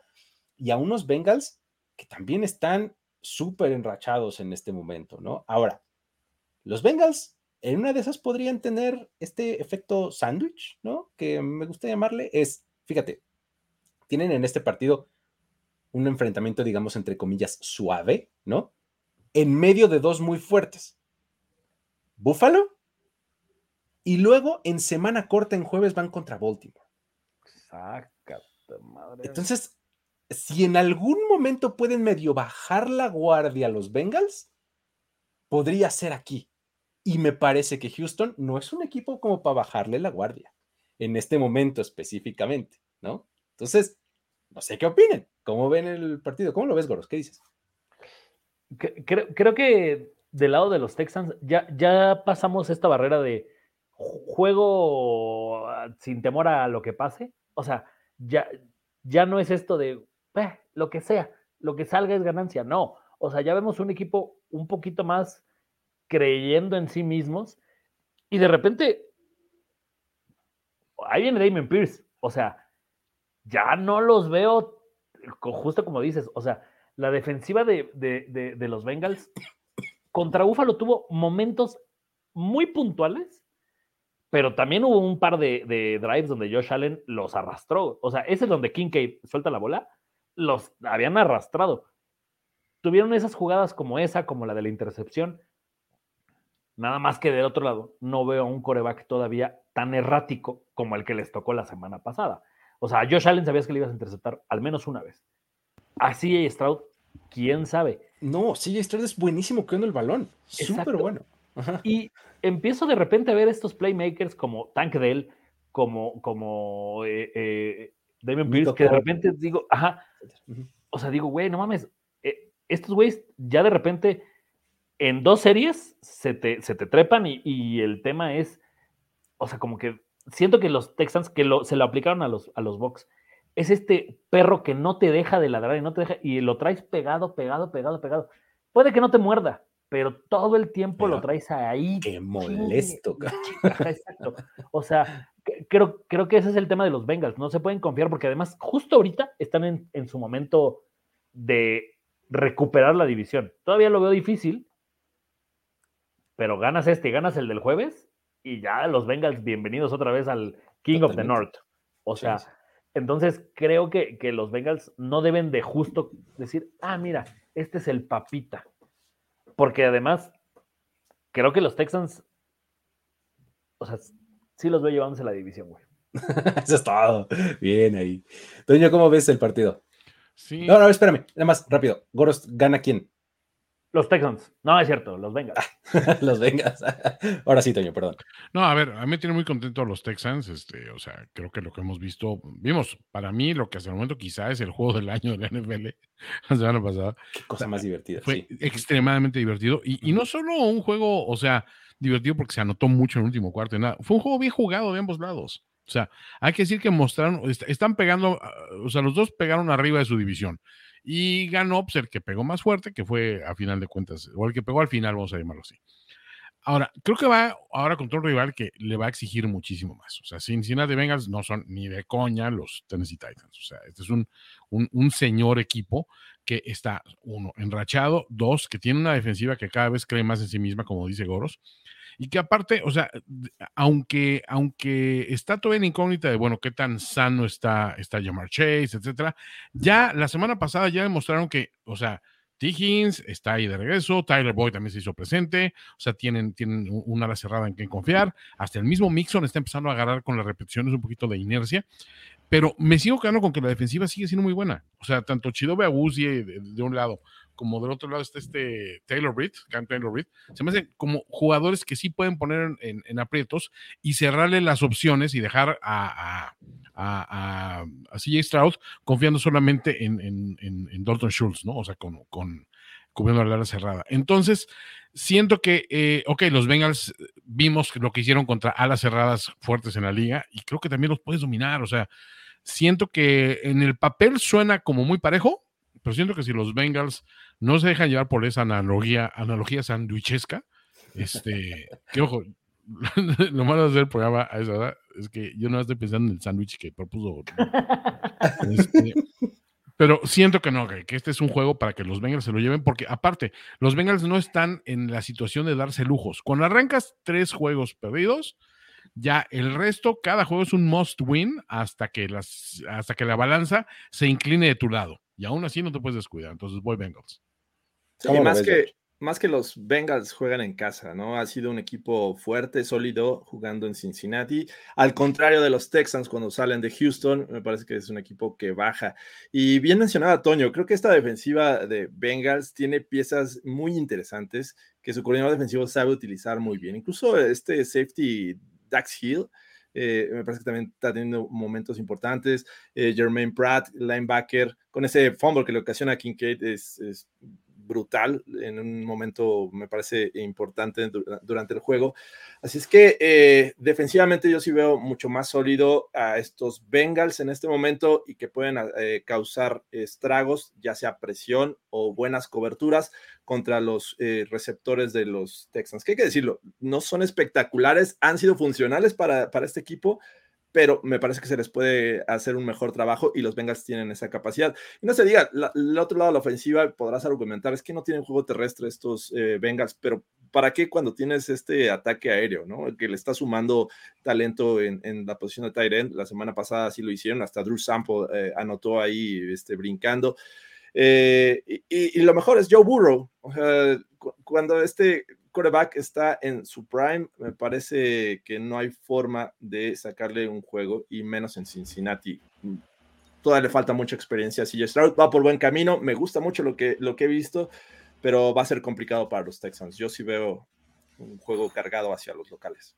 Sí, y es, eh, creo que la, la, clave es justo el, el poderío ofensivo, ¿no? O sea, está padre la historia de Houston, pero el poderío ofensivo de Cincinnati está con todo. O sea, CJ Stroud nos dio un juegazo y padrísimo y récords y todo lo demás, pero si alguien está más caliente que el sol es justamente Joe Burrow. O sea, si alguien está más caliente que, que Stroud, es Burrow. En sus últimos cuatro partidos, nada más, nada más en los últimos cuatro partidos, que siendo desde la semana 5 para acá, ha lanzado 10 touchdowns y completado el 75% de sus pases. O sea, es algo que solamente Peyton Manning en 2013 ha logrado en esta liga. Y Peyton Manning en 2013 tuvo una ofensiva histórica eh, de toda la vida en la NFL, ¿no? Entonces, eh, sí, creo que los Bengals se llevan el partido. Eh, no deben de confiarse porque si algo así pasa, tampoco veo descabellado lo otro, ¿no? Pero bueno, ahí está. Avancemos al que sigue. El partido, creo que más trabajo me ha costado descifrar de la semana, es este de los Saints visitando a los Vikings. Voy a dejar que acabes porque siento que le echaste un chingo de coco, pero va a ser hard güey. no, la verdad es que, bueno, sí le, sí le, le, he metido mucho me, costó descifrar, güey, entonces dije, pero, o sea, pero la verdad es que no es como que me llame muchísimo la atención, ¿no? Este, o sea, digo, no sé. Eh, es que me lo bendice también que dije, güey, o sea, igual y le estoy arruinando media hora que le invirtió a eso análisis. A ver, Goros, ¿insinúas que Luis Obregón tiene que hacer tarea para sacar obregoides? ¿Insinúas que me preparo? literalmente le llegan así de, de, de, de, la piedra filosofal que tiene ahí en su... dice, the power of obregoides compels you, ¿no? Luis tiene la piedra de la mente, de esta de. Totalmente. Exacto. La de The Vision, ¿no? Vision. Pero sí, carpado, Y van a ganar los Vikings. Los Vikings que, no mames, se van a poner 6-4. Puta madre.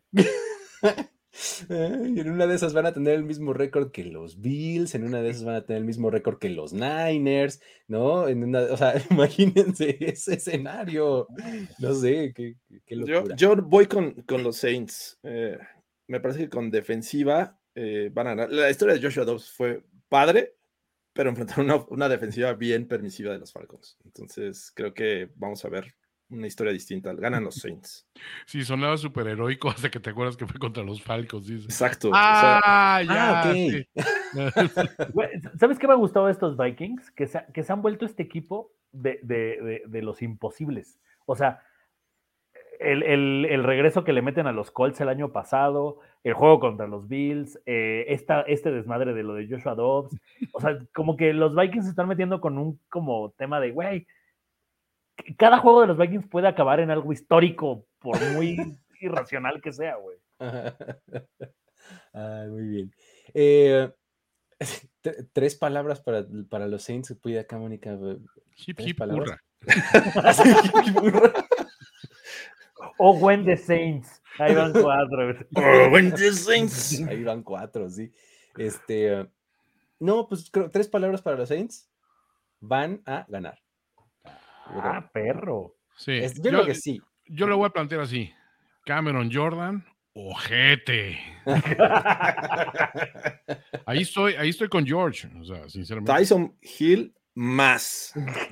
A ver, yo, yo honestamente ya me cansé de estar apostando contra el paquete Tyson Hill. O sea, así que entre esa dupla de Cameron Jordan, que es de mis jugadores favoritos de la liga de siempre, Ajá. y este, y un Tyson Hill que honestamente lo está haciendo, y Derek Carr como que dijo. Pues sí, no, que lo haga. o sea, no- a mí ya me pagaron. Hall of Famer. Sí. O sea, ¿Sabes qué no que- había, ¿Sabes qué no había notado, Luis? Ahorita que la gente dice que Luis es la Matrix. Ajá. Muchos se, hemo- se ha burlado en este programa y en otros de que Mike es, es una inteligencia artificial. Sí. Tú creaste esa inteligencia artificial, cabrón. El arquitecto. El un arquitecto. eres el arquitecto. Tienes que un programa con él, maldito enfermo. No se pierdan historias de NFL para decir wow en su plataforma de podcast favorita. Eso- esos, esos- esos dos programas es como ver un episodio de, de The Big Bang Theory donde los guionistas supieran de qué están escribiendo. O sea, agarras a los guionistas de, de- de Oppenheimer y los pones a hacer The Big Bang Theory y es historias de NFL para decir wow. No sabes cómo me divierto haciendo Oh. ese programa realmente.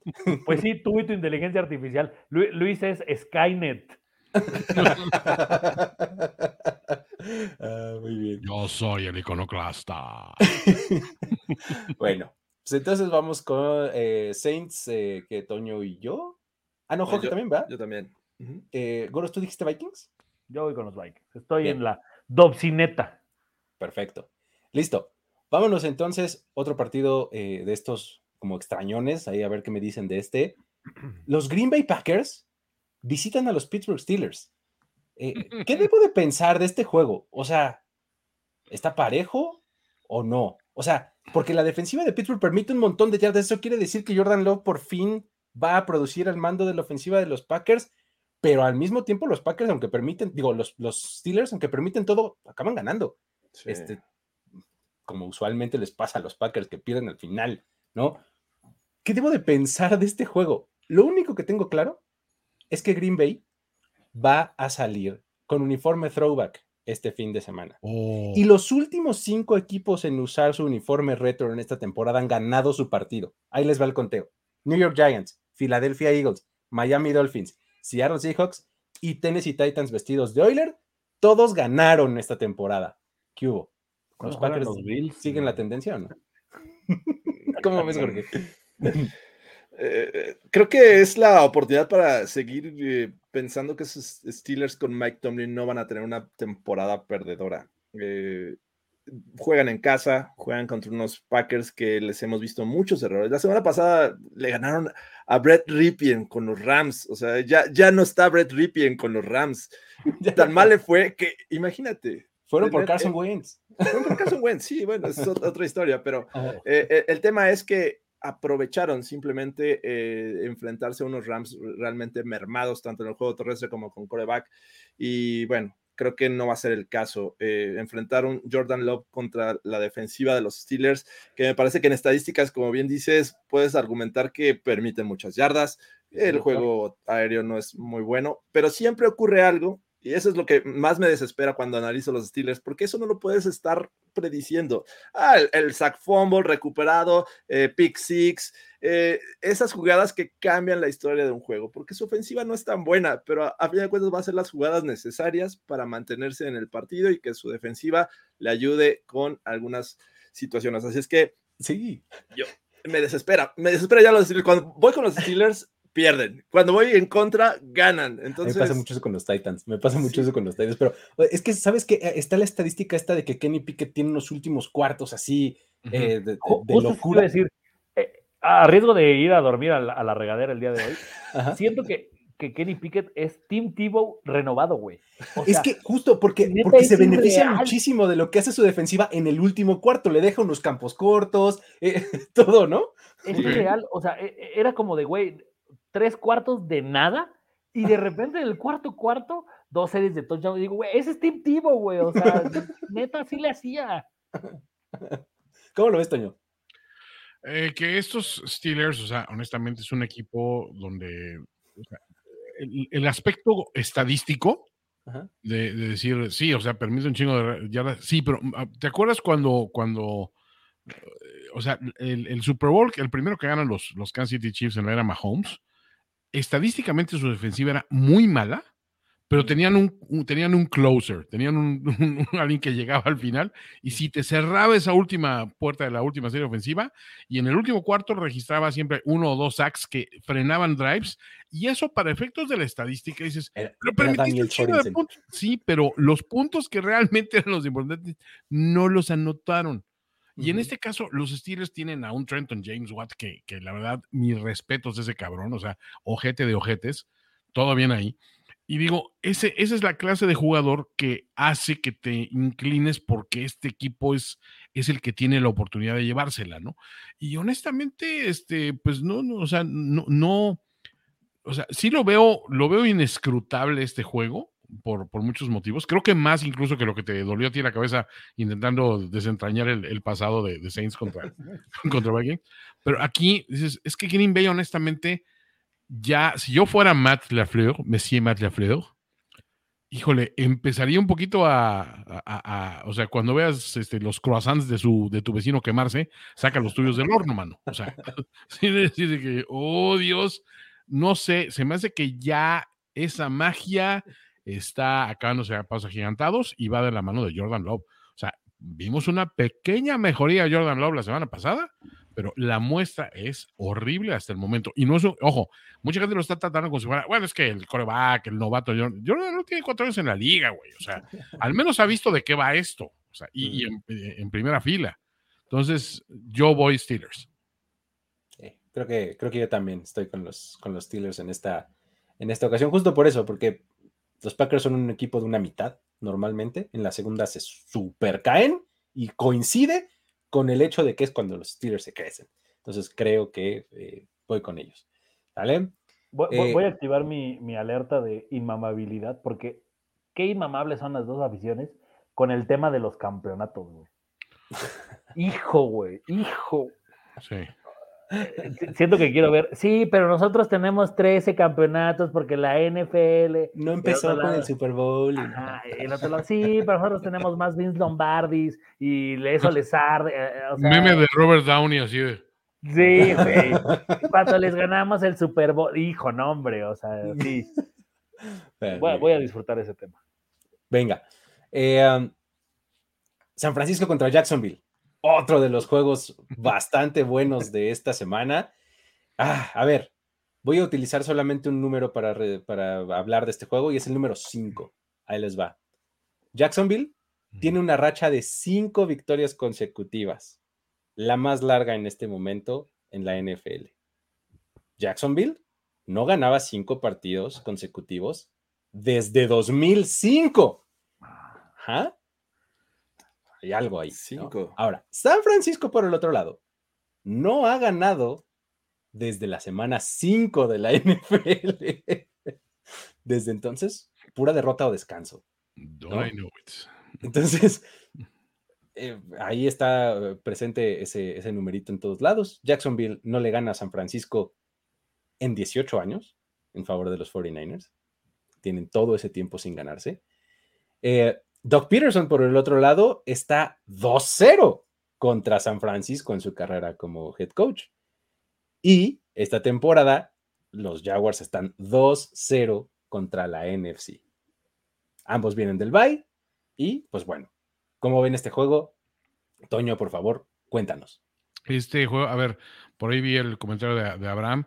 Eh, yo no, no pienso mucho en esta cuestión de que si Trent Williams este, y, y, y Aaron Max no, han- no han practicado por lesión. ¿Por qué? Porque eh, generalmente los quieres, eh, hasta precautoriamente, de repente les dan esas, esas latitudes, tomando en cuenta los jugadores que son y que Veterans mejor estando descansados. O sea, también nos Ujú. traen muchos, todo con linieros este, eh, ofensivos. No es una práctica fuera de lo común decirle, bueno, está tocado. No, o sea, lo que quieres es descansarlos. Porque viene un juego muy exigente. Vienes, vienes a jugar contra eh, el que para muchos es el mejor Josh Allen de esta liga. Este, y la verdad es que dice, tienes motivos para estar alarmado. O sea, digo, perdón, o sea, no ganas desde la semana 5. Eh, habías llegado de repente con mucho bravado, así que no, no que venías muy león y, este, y, y- y abres un juego que, que después te acaban rompiendo la jeta muy, muy, muy cabrón, porque creo que se creyeron un poco su propia publicidad. Y en este juego se va a resumir a, o sea, tienen que empezar a pegarle a Trent Lawrence desde que se baje del autobús, güey. O sea, no, no hay de otra. Tienes que cargar, presionar, golpeando, mandarle todos los blitz inventivos que tengas, jugar a la velocidad, sacarlo, sacarlo de ritmo constantemente. Eso por un lado.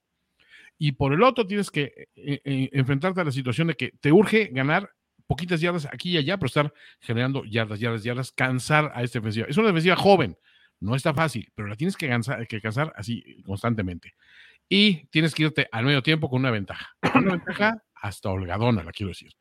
Si te vas con una desventaja o parejón, este juego está para cualquiera, sinceramente. Porque, digo, la verdad es que los equipos vienen, o sea, ok, a lo mejor los, los Jaguars han viajado más este año, lo que quieras, por sus ubicos juegos en, en Londres, etcétera. Pero a final de cuentas, estos Niners llegaron armados como el equipo a vencer, como el equipo en el que todos estábamos confiando. Y muy rápidamente, o sea, con tres derrotas al hilo, esa historia como que empezó a hacer agua por todos lados y, ay, güey, pero qué no está factando, pero qué. Y como yo digo, o sea, un equipo con tantas estrellas no se puede dar el lujo de perder tres juegos al hilo, señores. O sea, entiendo que los pierdan unos, unos, este, unos Pats que pues no tienen a nadie, unos, unos Titans que también estaban jodidísimos. Pero, o sea, vean a equipos que les falta uno o dos jugadores clave y que siguen poniendo unos pinches juegazos y muriéndose en la línea. Estoy hablando de Jets, por ejemplo, de los mismos Browns dices, güey, tú no puedes hacer lo mismo. Entonces, si no quieres eh, que seguir ca cayendo en esa categoría que yo tengo a Kyle Shanahan de sobrevalorado, tienes que salir en ese juego y hacer un statement. Decir, güey, estamos de regreso, seguimos siendo el pinche contendiente. Porque si no, no te compro nada, güey. O sea, puede perder la sopilota todos los leads que quieras y todo este rollo, que tú no te vas a coronar porque te falta eso. ¿Cómo lo ves, George? ¿Qué dices? Eh, me llama mucho la atención, eh, uno, ver a Chase Young en esta defensiva, ¿no? Este, recién lo, lo eh, trajeron desde Washington y me, me, intriga mucho volver a ver juntos a, a Nick Bosa y a, y a, Chase Young uh -huh. contra una ofensiva que pues, cada vez se ha visto mejor. Trevor Lawrence, que sí ha tenido sus errores, no lo niego, pero me parece que es parte importante de esta ofensiva y de esta racha que han tenido estos Jaguars. Y del otro lado, también me, me, gusta mucho la historia de ver esta defensiva que es sólida contra el juego terrestre, contra una ofensiva que es buena eh, con el juego terrestre y obviamente teniendo ahí a un Christian McCaffrey. Así es que eh, esa es una y la otra es ver a Josh Allen presionando y el resto de, de esta defensiva con ya una ofensiva me parece completa.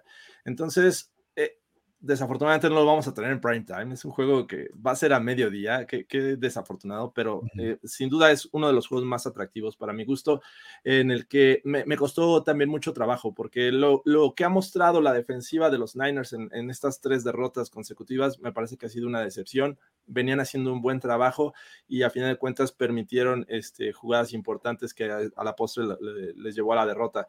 Pero bueno, va a estar ya Chase Young y bueno, Randy Gregory, que también lo, trajeron de los Broncos. Así es que este pass rushing de los Niners va a lucir, me parece que diferente, y eso podría ser diferencia, ¿no? Eh, lo que puedan hacer en contra de Trevor Lawrence y ya acomodar las piezas. Me parece que va a ser un juego bien interesante. Por poco, eh, creo que ganan los Niners y este, este partido. Ese era uno de los puntos débiles que había tenido los Niners. ¿eh? Su pass rush últimamente no había estado nada, nada bien. Sí. A pesar de que se supone que tenía todas las estrellas en esa, en esa frontal, ¿no? ¿Cómo lo ves, Goros? Justo ahí es donde empieza, creo que, eh, la, como la parte interesante del juego. Los Niners tienen un juego bastante complicado, bastante trampa, para poner a sus jugadores que de repente es de, güey, necesitábamos a Chase Young. O sea, estos Niners no la tienen fácil en el sentido de contra quién juegan, en dónde juegan y de cómo vienen. Y entonces, si de repente tienen un mal día, o sea, ya de repente se les va a empezar a complicar su propia división, por ilógico que resulte. O sea, entiendo que a los Seahawks les pasaron por encima, pero, o sea, es lo mismo que le puede pasar a, a, a San Francisco viajando a Jacksonville. Entonces, si de repente tienes todas estas armas muy cabronas y empiezan a fallar, o sea, ya siento que lo mismo hemos dicho con otros equipos, ya de repente empiezas a voltear a ver al coach y dices, güey, o sea, neta, este equipo es 5-4, 5-5, o sea, neta, este equipo debería de estar así. Ya eh, siento que la presión empieza a ser para Shanahan que de repente, y lo mismo le pasa a otros, otros grandes coaches, ¿no? De repente estas jugadas donde todo mundo se mueve y al final se la das al centro y el centro corre 40 yardas, de repente ya empiezan a lucir como estupideces en vez de como genialidades ofensivas. Sí. Y contra estos Jaguars, creo que estos Jaguars son este equipo bien incómodo porque en realidad les puedes avanzar, pero ya anotarles ya es mucho más complicado. Y te roban el balón. Exacto. Eso es lo que tiene esa defensiva de los Jaguars, es bien oportunista. Bueno, pero síguele ahorita. No, y, y, y justo cerrando el tema, o sea, también quiero ver cómo regresa Purdy de esta parte de que es de, güey, ya te diste cuenta que no es tan fácil, ya te diste cuenta que perdiste juegos de, de, titular, o sea, sí también tiras intercepciones, ¿sabes? O sea, como que ese es lo que quiero ver en los Niners, este juego, pero vuelvo a lo mismo. Les tocó un par, o sea, si este juego hubiera sido en San Francisco, tendría mucho más confianza en decir Niners. Pero es, me parece terriblemente trampa, güey, el juego. Voy a ir con los Jaguars. Bien. Ok. Eh, creo que San Francisco, digo, los dos vienen de, del Bay, pero creo que a San Francisco le hacía mucha más falta este Bay que, Sí. que a los Jaguars, ¿no? Ya mencionabas, Toño, los, via- los viajes y este, Londres y demás de, eh, de los Jaguars, y también entiendo que el descanso les viene bien, pero sobre todo en la parte mental a los 49ers les hacía falta el reagruparse, ¿no? Les hacía falta el, um, reagruparse y, como uh, asentarse mentalmente, decir, a ver, voltemos a ver aquí alrededor de este mismo salón, veamos quién está, tenemos absolutamente todo para ganar, vamos a ejecutar lo que sabemos ejecutar y va a estar bien difícil que alguien nos pare, porque ya lo hemos hecho, ¿sale? Entonces, eh, esa es la parte como mental y que es importantísima, o sea, yo últimamente estoy como cada vez más convencido de que todos los jugadores en la NFL son muy talentosos, pero los que se separan del resto son los que tienen una mejor mentalidad, ¿no? Entonces, este bye creo que les pudo haber eh, ayudado mucho para eso a los 49ers, ¿no? Y además, en el estado físico también, ¿no? Eh, tenían, o sea, se les estaban empezando a acumular demasiadas lesiones, ¿no? Trent Williams, Divo Samuel, eh, este, los mismos linebackers, todo así ya medio tocados y demás. Entonces, y, y bueno, el mismo Brock Purdy. Brock. Purdy, eh, cuando empezó medio su mala racha, no sé si se acuerdan, fue cuando tuvo la conmoción, Emoción, sí. ¿no? Entonces, ha tenido tiempo para recuperarse. O sea, creo que de todas, todas, este bye, aunque sea para los dos, le viene muy bien a San Francisco. Y por eso es que creo que ellos pueden ganar el partido. O sea, creo que eh, este, este espacio como de, de relajación y de preparación y demás le va a venir bien al equipo para reubicarse y pues comprobarse como lo que son, que es un equipo súper talentoso. ¿no? Entonces, Entonces, ¿tú vas Niners? yo voy Niners, sí. Me parece que los Jaguars tienen mucho que decir, no son un equipo para nada fácil, pero creo que San Francisco es mejor. ¿no? Así es. George Niners. Y Yo Goro, si no, vamos Jaguars. ¿Qué? Ah. A mí no se me olvida que esta racha perdedora de los, de los Niners empezó con el vaticinio de Goros de que perdían contra Browns. En no olvido, no olvido fácilmente. Que mira, y, y- y cerrando porque hay gente que todavía tiene duda. ¿Por qué este juego no es prime time? Porque este juego, al único horario que podía subir era al de la tarde. Ujú. El juego que debió de haber sido, creo que es Sunday Night, es Detroit Chargers. Ahorita vamos para allá, nos faltan un par de juegos para llegar Exacto. a Detroit Chase. Yo también Pero- creo, ¿eh? pero bueno. Este juego no es disponible para Sunday Night porque estaba domingo a las 12. Entonces, Exactamente. cuando, bueno. cuando empiecen a decir, "Ay, ¿por qué no más? Es por eso. Porque hay Sí, juegos que la- no son la- disponibles para eso. La regla no permite flexear un partido desde la mañana hasta la noche, solamente de las 3 a las 7, ¿no? Pero bueno, este, um, venga. Le ganamos a la Trevi, muchachos. ¡Toma Aplausito de, aplausito golf. en la, en la parte de atrás de la mano. Muy bien. Este, um, vámonos al que sigue. Washington contra Seattle. Washington contra Washington. DC contra State, ¿no? Este, eh, ¿Alguien tiene Hard Pass? yo. Alguien que me preste. no tengo Hard Pass, no quiero hablar de ese Fíjate que ando escaso de Hard Passes, güey. Opino, Sí, no, yo no quiero hablar de ese juego.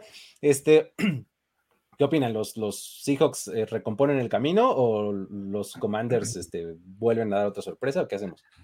¿Qué Yo voy con Seahawks, juegan en casa. Debería ser una historia distinta. Sí, tristemente voy Seahawks también. Yo también. Vamos con Seattle. Listo.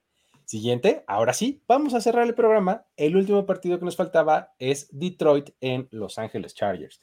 Sí, estoy de acuerdo, creo que este debió haber sido el Sunday Night, o sea, porque este era el, el elegible, pues, y era el mejor partido de la ventana de la tarde. Este, pero, pues bueno, Detroit, eh, que viene de su semana de descanso, también de reponerse y todo, los Chargers vienen de una semana un poquito más corta, ¿no? O sea, ahí jugaron en la noche, etcétera. Entonces, eh, tienen un poco de circunstancias adversas, pero por lo menos es un juego en casa, ¿no? Los Detroit Lions, con una ofensiva súper espectacular y demás, y con un head coach súper popular y carismático, van a enfrentarse a otro que tiene un equipo que tiene, está bien desangelado en coaching, ¿no? Entonces, eh, ¿cómo, ¿cómo le empiezas a entrar al, al juego, George? ¿Qué dices? Eh, eh, regreso de Jared Goff a Los Ángeles, donde Eso es. Oh, no debió haber salido ahorita que necesitan coreback. Pero bueno, Ah. eh, bien, me, me- me gusta, me gusta lo que veo y las oportunidades que, que percibo que tienen estos Lions, pese a que van a ser los visitantes. Es un viaje, pues no corto, de, de Detroit a, a Los Ángeles. Sin embargo, eh, tienen las piezas y la- las, eh, los jugadores que pueden hacer daño a esta defensiva de los Chargers. Hablando de la ofensiva de los Lions contra los Chargers, es la peor defensiva, la de los Chargers en yardas permitidas por la vía aérea. Y lo que hemos visto de estos Lions es que tienen esta capacidad de, eh, sin tener alguien espectacular en el juego aéreo, digo, está ya a Monra, pero la realidad es que me parece que puedes encontrar mejores receptores en otros equipos. Y a pesar de eso, estos Lions lo saben utilizar muy bien. hasta en la Este, casa de los Sam Brown. hasta los, eh, hay mejores receptores en la casa de los Sam Brown. El mismísimo Equanimous. Equanimous. Y bueno, también el juego terrestre me parece que en algún momento es, es relevante, incluso colaborando estos running backs este, con el, el novato Gibbs. Eh, y, y creo que ahí es donde tienen amplias posibilidades, vienen de descansar, están tranquilos. La defensiva también me parece que, eh, hablando de Detroit, eh, es otra historia, lo que vimos la, temporada pasada. Sus novatos están funcionando. Bueno, y hablando de novatos también, la porta no, no se nos olvide. Pero en la defensiva, bueno, tienes ahí este, eh, jugadores también que están siendo muy relevantes, que saben presionar, Hutchinson, y me parece que eso es algo que, que, vimos de repente que sufrieron estos Chargers contra los Jets, que los presionaron y le consiguieron sacks sobre, sobre Herbert.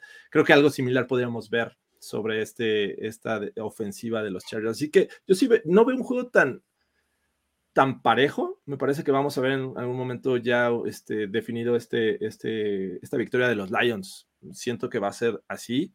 Eh, y, y, tal vez por eso a lo mejor la liga no lo quiso cambiar. O sea, mm. sinceramente veo que no va a ser tan parejo como lo que... Sí, siento, que siento que es un tema meramente televisivo, güey.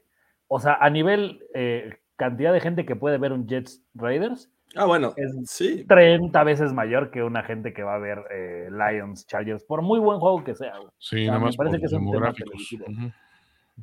Lo que no entiendo es que no, o sea, ¿por qué no les decimos ya los felinos cósmicos a estos leones de? ¿Sabes? O sea, ¿por qué Gibbs no es la espada de Tondera o la espada del augurio, güey? O sea, augurio, ¿no? ¿sabes? O sea, ¿por qué Dan Campbell no es Pantro? O sea, te, estamos dejando ir. estamos dejando no es, ir Yaga, es Yaga. Es Yaga, anda, eh. Dan Campbell es Exacto, Yaga, Yaga, efectivamente. Físicamente o sea, sí es Pantro. Eh. Sí, físicamente te la compro. Sí, está Sí, o sea, ¿sabes? Y, y, y, no entiendo por qué a Monra ya es, o sea, yo ya le voy a decir Munra. O sea, es a Monra el, inmor el, inmortal, exacto. Claro, el inmortal, exacto. O uh -huh. sea, si, siento que, que, que, hemos dejado ir ese tipo de cosas. Ahora, aquí que Jesús Niebla ya nos ha dado como todo el, el, el reporte. O sea, exacto, estos Lions regresan de semana de descanso, están 6-2, no veo cómo chingados vayan a perder esa división. Estos Lions ya empiezo a sentir que dicen, mira, si voy a ir a Filadelfia, quiero, quiero, quiero que sea hasta el final. Pero, o sea, ya de repente a los Lions se les empieza a acomodar el calendario para decir, güey, en una de esas, hasta si por ahí los Eagles eh, llegan a tener un tropezón, Un tropecín, sí. nos quedamos con el, con el número uno de, de- de la NFC. O sea, creo, creo que los Lions, o sea, en- entiendo que de repente tuvieron ahí eh, eh, pues este tropezo contra Baltimore que los, los borraron, pero, o sea, le quedan a los Lions, le queda Chicago, Green Bay, Una Nueva broma. Orleans, otra vez Chicago, Denver, Minnesota, Dallas y otra vez Minnesota. O sea, Hay un partido complicadón. Sí, o sea, ¿sabes? O sea, digo, güey, estos Lions eh, me, me empiezan a hacer ojos para ser el uno de la NFC. En este partido, creo, y, y- y es donde Staley suele cagarla, porque el rival tiene la suficiente eh, calidad en su, en, su, en su equipo para hacerle que no completen las cuartas oportunidades, para hacerle que de repente ya te das cuenta y ya estás 10-0 abajo. O sea, a, a mí lo de Herbert siempre me pasa y siempre lo, lo- lo- lo he dicho, que de repente se desaparece. El tercer cuarto de Herbert de repente es como, güey, ¿sí vino a jugar neta? O sea, y entonces ahí es donde creo que los Lions pueden entender cómo es ir para, para llegar a el camino a, a- a Tondera, el camino al Y es- triunfo. Y, y justo eso les pasó a los Chargers la semana pasada, ¿eh? O sea, Herbert no tuvo un buen partido y fue la defensiva y fue el resto del elenco el que, el que ganó ese, ese juego, ¿no? Equipos especiales. El regreso de despeje, etcétera. Eso fue lo que ganó el partido porque Herbert no tuvo un buen juego, ¿no? Que, que había sido al contrario al inicio de su carrera, ¿no? De repente veías que Herbert era el que se ponía la capa de héroe todo el tiempo y a veces se quedaba corto, a veces lo lograba. Contra los Lions no puede pasar algo así, o sea, no, no te puedes permitir eso, ¿no? Es más, si ganan los Lions, me voy a dejar la, la, la mata como calzalone. Ay, de, de-. Güey, no mames, ¿no viste que ya venden las, las La con la peluca de Anzalone? sí, Güey, no de, Alex Anzalone, está padrísimo. Este, um, Che, reptilio. ¿Quién es Mandrilo o qué? Mandrido siento que es Hawkinson, ¿no? ¿Cómo se No, ¿cómo se llama Sí. este? Hutchinson, el, el- Hutchinson. el- Sí, así se ve así como. Dios, Sweat. Güey, qué, qué qué- gran serie. Mandrilo, Güey, Chacalo. a, a ver, l- low key, o sea, creo que ese es, ese es el único remake de, de, de nuestros años mozos que siento que, que yo así moriría por ver. Que me dijeran Thundercats live action, así Ajá, perrísimo, sí. con efectos de ahorita. Ay, Pero ¿qué nos dieron? Nos dan cats, cabrón. O sea, de con James Corden, ¿no? no, no mames. Oye, es, pero- Tres, quiero, pero quiero la voz de Víctor Trujillo haciendo León. Ah, no, él obvio, está puesto. O sea, yo le dije- obvio, obvio. Digo, ahí tienes que mover tú tus influencias. te digo, No, a ver, yo le dije, oye, Víctor, ¿sí te llamarían para hacer este. para hacer a León.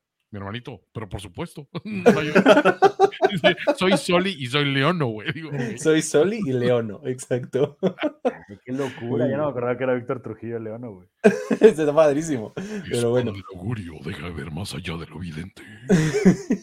Güey, o sea, se- sería, sería brutal, güey. Estaría increíble. Pero bueno, Necesitamos ver el tanque felino en live action. Es más, descárgate el, el, el ringtone o lo que sea, el ti, tiri, ti, ti, tiri. Cuando hablen de los Lions, lo pones, güey, así. Aparte es una gran rola, eh, güey. O sea, Estaba bien tenía buena. ¿no? power, güey. o sea. Lo Muy voy a bien. poner en mis tareas. Ok. Este, listo eh, el análisis de esta semana, pero creo que todos vamos con los Lions, ¿no? Sí, todos vamos Lions. O sea, Perfecto. Sea, digo, no se dejen llevar por el espejismo de que los, este, la defensiva de los, de los Chargers está de regreso porque Bosa y Derwin James, a ver, vean el rival, vean lo que pasó, o sea, Sí, eran unos factores que no son un indicador real. Estos Sí, sí, Lions sí. tienen que ir por todo, o sea, estos Lions, yo estoy contigo, o sea, eh, o sea, creo que tienen que ir en este, este es el momento estratégico para pegar y pegar con, con pinche tubo, cabrón. ahí está. Perfecto. Vamos con los Lions y con eso cerramos entonces el análisis de la semana 10 de la NFL, la semana en la que el Gorospe Tinajero Bowl salva los partidos de primetime, ya saben. Como, Ujú. re- repítanle la información del evento a los amigos por Vas, favor, Jorge. y amigas. El lunes nos vemos, ahí los esperamos temprano. El juego empieza a 7:15, pero pueden llegar mm, desde las 6. Yo creo que vamos a estar ahí en Multiforo 246, que está en la calle de Querétaro 246, muy cerca de Insurgentes, Colonia Roma. Ahí nos lo vamos a pasar. Vayan, eh, vestidos de naranja, creo que es lo que más este, importa en este partido y vamos a disfrutar cómo Carlos Gorospe se empieza a enterrar. ¿Han visto esas tortugas que de repente se echan arena encima? Así es Carlos Gorospe cuando pierde. Así es que vamos a presenciar eso el lunes por la noche. Pagos de apuestas. eh, es más, la gente del, de, ahora se llama Broncos Country el programa, según yo, ah, estuve ayer.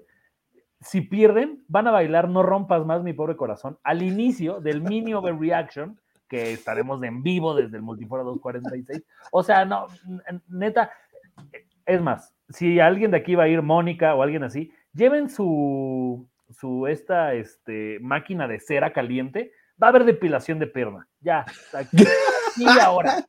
Una pierna al perdedor, güey. Ah, este- una pierna. No, Ay. ah, un jalón A ver, nada más, no manches. ¿Dónde acaba la pierna, güey? Pregunta muy importante. Sí, eh, no. No, no, Pierna, no, rodilla. De sea, rodilla pierna para y abajo. muslo, pierna y entrepierna. Tú De Por enfrente para o por. El- atrás. El ¿no? Gotti Bowl, el Gotti Bowl va a tener una pierna de. uno de ustedes Eso. tiene que acabar en brasileño, así lo